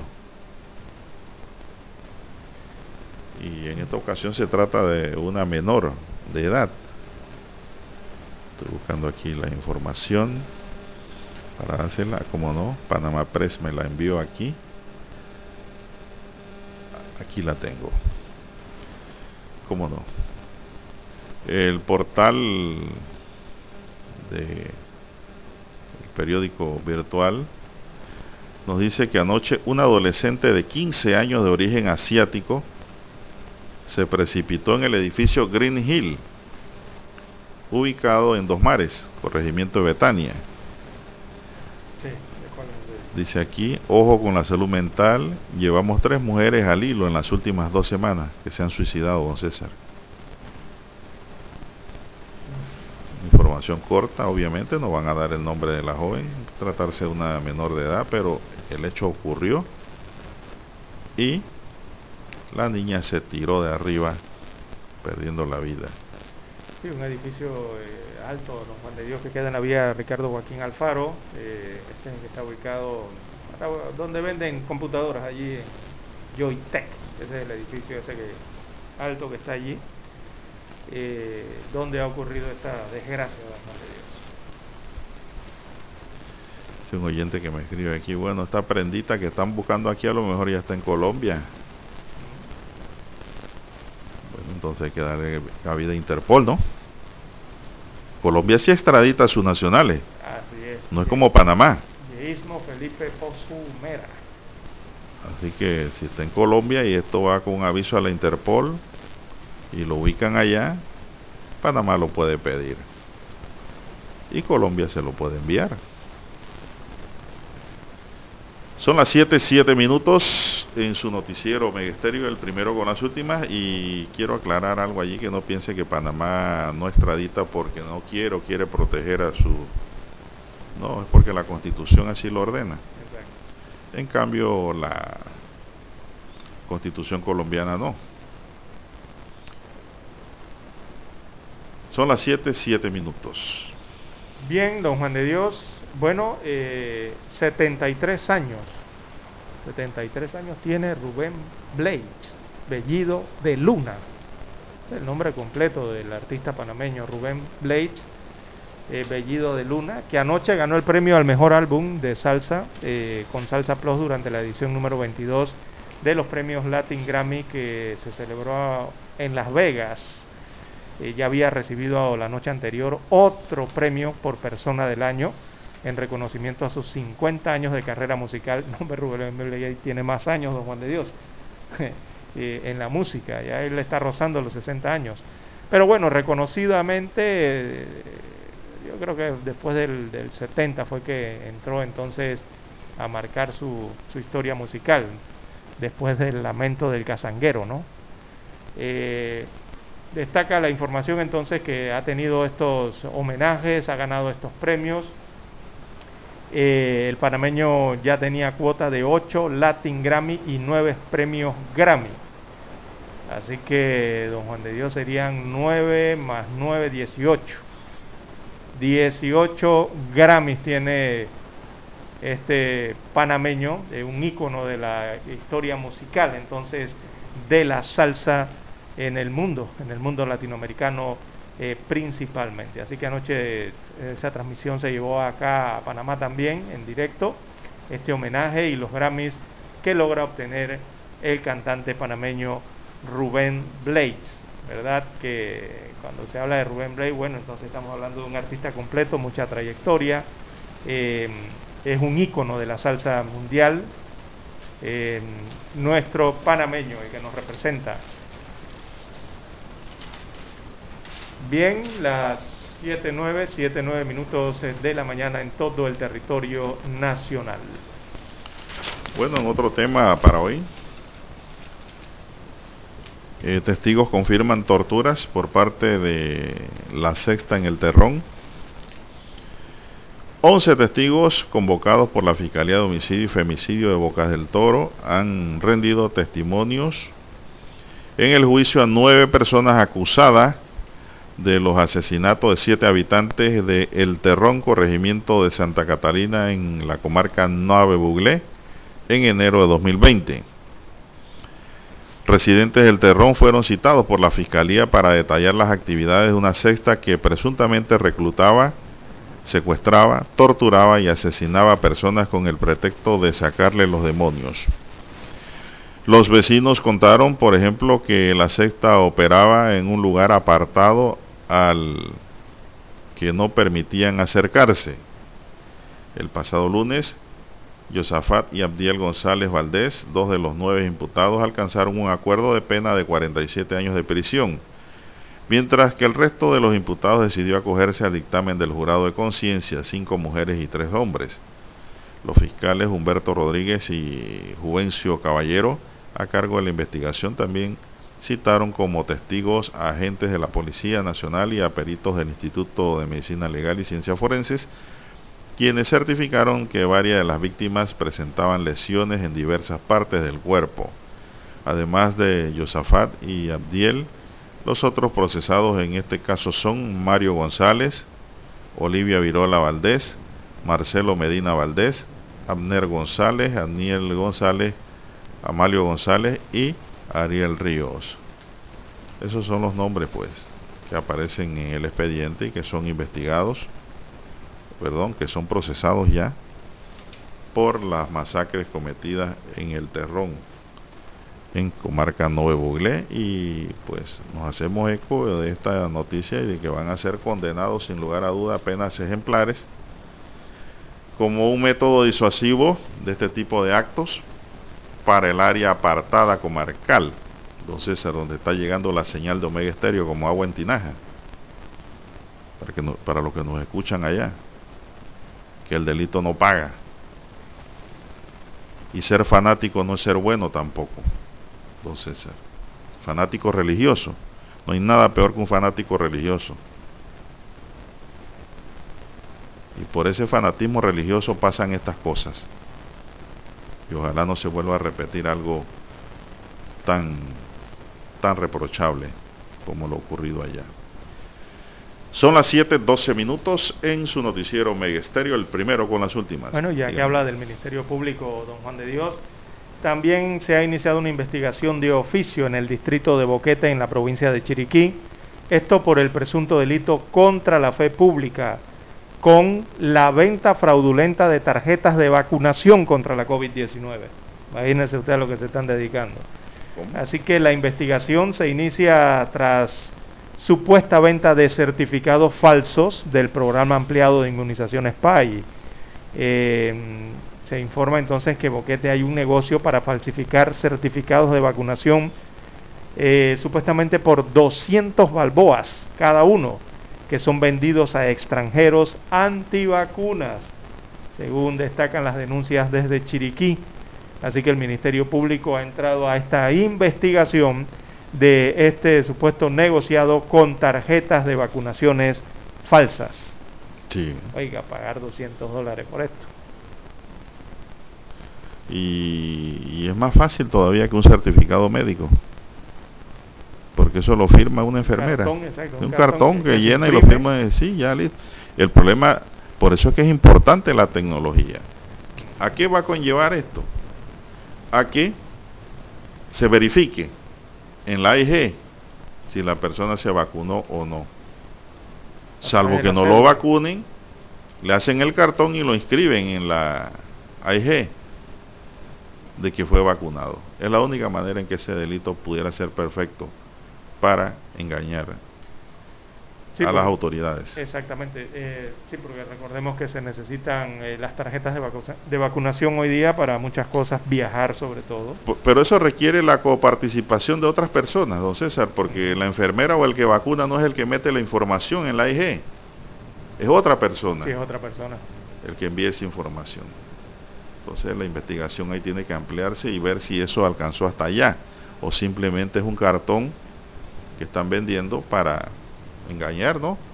Físicamente a las autoridades de salud. Y, la ciudadanía, los pobladores, los moradores, eh, denunciarlo, denunciar que se está haciendo estas malas prácticas de vender tarjetas de vacunación eh, y, lo otro también de, si esto lo están haciendo, hay que ver qué está pasando también con los eh, resultados negativos falsos de COVID-19, que también por allí hubo una especie de denuncia.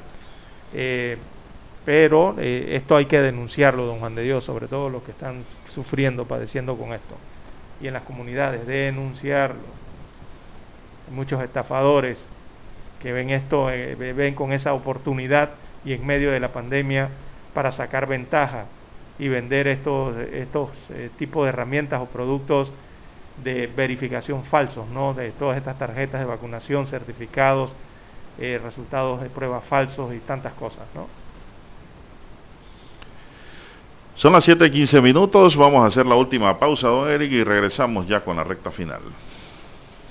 7:30 AM Infoanálisis, con entrevistas y análisis con los personajes que son noticia. La mejor franja informativa matutina está en los 107.3 FM de Omega Estéreo, cadena nacional. Desde los estudios de Omega Estéreo, establecemos contacto vía satélite con la voz de América. Desde Washington, presentamos el reportaje internacional.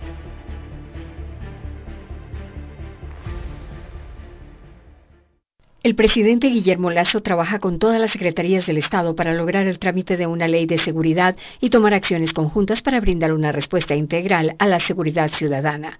Los jueces ya han empezado a responder. Iván Saquicela, presidente de la Corte Nacional de Justicia, pide cambios ya. Es indispensable eliminar el llamado pool de jueces y constituir tribunales fijos o permanentes La Asamblea Nacional aprobó el informe de 600 páginas con 131 votos que realizó la Comisión de Soberanía sobre la crisis carcelaria. Horas antes, el presidente de la Comisión, Ramiro Narváez, había denunciado supuestos chantajes que miembros del partido correísta UNES habrían querido ejecutar. Hay sectores que están interesados en que se omitan algunos temas, tanto del pasado como del presente, y eso no es adecuado. De otro lado, el Servicio Nacional de Atención Integral a Personas Adultas Privadas de Libertad y Adolescentes Infractores, SNAI, señala que ya han ingresado 500 policías y 500 efectivos del ejército al interior de la penitenciaría del litoral y poco a poco están tomando el control de los pabellones. Fausto Cobo, director encargado de este organismo, pide cambios urgentes en la ley, pues se prohíbe el uso de armas por parte de los uniformados dentro de estas instalaciones un cambio que deben hacer en las leyes. ¿Cómo es posible que no se pueda utilizar armas dentro de los pabellones? Se conoció información sobre órdenes que estarían dando las bandas criminales a los internos para que continúen provocando el caos dentro de los centros de detención y sobre la ejecución selectiva de personas en las calles, mientras la Comisión Interamericana de Derechos Humanos anunció una visita del 1 al 3 de diciembre para conocer el estado de los privados de libertad.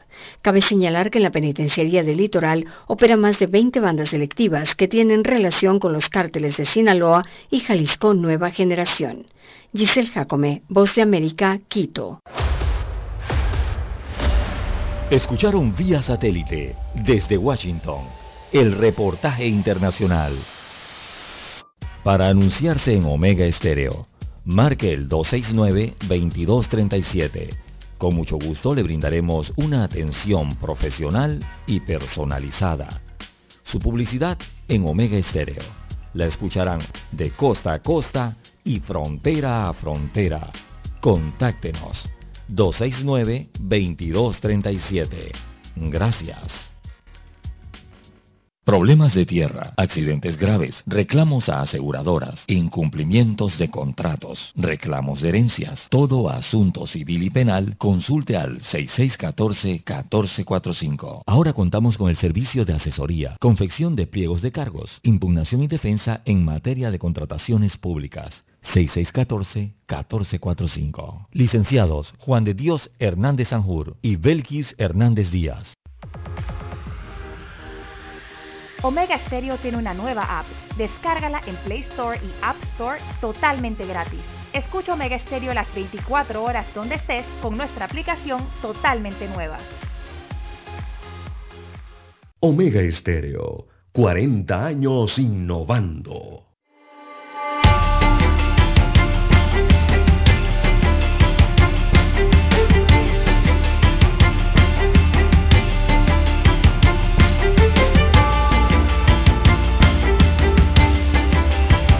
Bien, continuamos. Bueno, don César pregunta a un oyente aquí, a Omega Estéreo, aquí me escribe, y dice, bueno, ¿y en la lotería qué se va a hacer ahora para establecer un control y mejorar el modelo de fiscalización?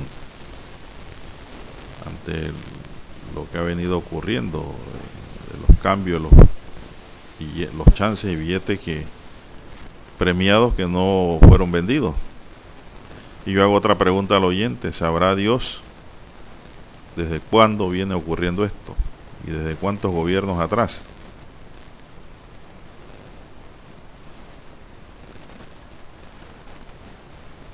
Son las 7.20 minutos. Bueno, en la lista de llamados a juicio en el caso Blue Apple, que no se había dado a conocer ayer, eh, hoy la prensa nos habla de ella y dice que los hermanos Luis Enrique y Ricardo Alberto Martinelli forman parte de la lista de personas a quien el juzgado tercero liquidador de causas penales llamó a juicio en el caso Blue Apple, pesquisa que le siguió la pista a un esquema que implicó el pago de sobornos a cambio de obras estatales. De acuerdo con la investigación que adelantó la Fiscalía Anticorrupción, los hijos del exmandatario supuestamente determinaban los montos que los dueños de las constructoras deberían pagar a cambio de contratos con el MOB. En el expediente constan las declaraciones de Jorge Ruiz, exdirector de contratos del MOB, otro de los llamados a juicio, quien aseguró que a finales de 2010 Rica Martinelli Linares le pidió que fuera a sus oficinas y allí le habló de una operación con empresarios que habían ganado contratos con el MOB. Y según declaró a la Fiscalía, Martinelli Linares le giró instrucciones para cobrar un porcentaje del monto total de los contratos adjudicados a Bagatrac SA, Constructora Roxa, Constructora MECO, Conalvías SA, GS Contractors Grupo Corporativo GS y Conceptos y Espacios. En la lista de los llamados a juicio también figuran eh, Federico Suárez y Jaime Ford, quienes fungieron como ministro del MOP durante el mandato de Martinelli como presidente, al igual que Joaquín Rodríguez Salcedo, exgerente de Factor Global y el abogado y representante legal de la sociedad Blue Apple Service, Federico Barrios Alain, entre otros. De acuerdo con el expresidente Rodríguez Salcedo, dijo al rendir declaración indagatoria haber mercadeado un método de Federico Barrios a través del cual con la venta de facturas los contratistas pudieron descargar el gasto vía escudo fiscal y hacerle llegar fondos a diversos funcionarios. Barrios Alain narró a la fiscalía que la estructura de Blue Apples comenzó en 2011 cuando fue invitado a participar en un negocio por Joaquín Rodríguez Salcedo, que consistía en la creación de un grupo de empresas que facturarían a los contratistas del Estado por el supuesto suministro de materiales, alquiler de equipos, consultorías y otros. En total, la jueza Valoisa Martínez decidió abrir causa criminal a 26 personas por la supuesta comisión de delitos contra la administración pública, o sea, corrupción de servidores públicos, contra el orden económico, que es blanqueo de capitales, contra la fe pública, falsificación de documentos y contra la seguridad colectiva, que es la asociación ilícita, ¿no? También hay una lista de personas para quienes la jueza Martínez decretó sobreseimiento provisional y definitivo. El juicio está programado para el próximo 20 de junio al 1 de julio del 2022 a las 9 de la mañana. Y en las 7.23, 7.23 minutos de la mañana en todo el territorio nacional, los que ah. quieren la lista Lara, en la prensa está. La lista de los llamados. Ahí está completa. Bueno, hay que informar en el centro de la República, más hacia el área central Don Juan de Dios, la provincia de Los Santos, allá en la península de Azuero, a todos los moradores que nos escuchan allá a través de los 107.5 FM, eh, que este viernes, o sea hoy 19 de noviembre, la planta potabilizadora Rufina Alfaro eh, suspenderá operaciones de una de la tarde a 4 de la tarde debido a trabajos de limpieza en el foso de succión de la estación de agua cruda. Esta es la planta potabilizadora que surte de agua potable a la provincia de Los Santos, a todas estas regiones. Así que eh, por estas labores estarán sin el suministro de agua potable en ese horario de una de la tarde a 4 de la tarde aproximadamente. Eh, estarán sin el suministro la Villa de los Santos, el Bongo, Los Olivos, San Agustín, Llano Largo, El Ejido, La Estigadilla, Las Tablas, Las Palmitas, Guararé, El Cocal, El Karate y Santo Domingo. No tendrán agua entonces en, eh, por la tarde de hoy, en horas de la tarde de hoy. De 1 a 4 pm son esos trabajos y bueno, recordemos después que se restablece el sistema, le toma unos minutos más, unas horas más Así que no tendrán agua en la tarde de hoy. Prepárense allá los amigos eh, de Los Santos, porque van a suspender las operaciones en la tarde de hoy de la planta potabilizadora Rufina Alfaro por mantenimiento. Bien, don Juan de Dios, también eh, hay que informar que, bueno, el sector eh, de bienes raíces espera el fin del estado de emergencia para actuar por mora en alquileres, don Juan de Dios, que ha sido una problemática también eh, a lo largo de estos eh, dos años, eh, casi dos años de pandemia en el país, por la incertidumbre que está padeciendo el mercado de bienes inmobiliarios debido a las regulaciones que fueron establecidas para mitigar el tema de los efectos de la pandemia del COVID, en la cual, recordemos, se aprobó una moratoria para el pago de cánones de arrendamiento eh, y eh, esto mientras dura el estado de emergencia del país. Eh, ellos se han reunido ya con el ministro de Vivienda y Ordenamiento Territorial, quienes les ha adelantado la esperanza que para el mes de noviembre o diciembre, específicamente diciembre, pudiera levantarse ya el estado de emergencia.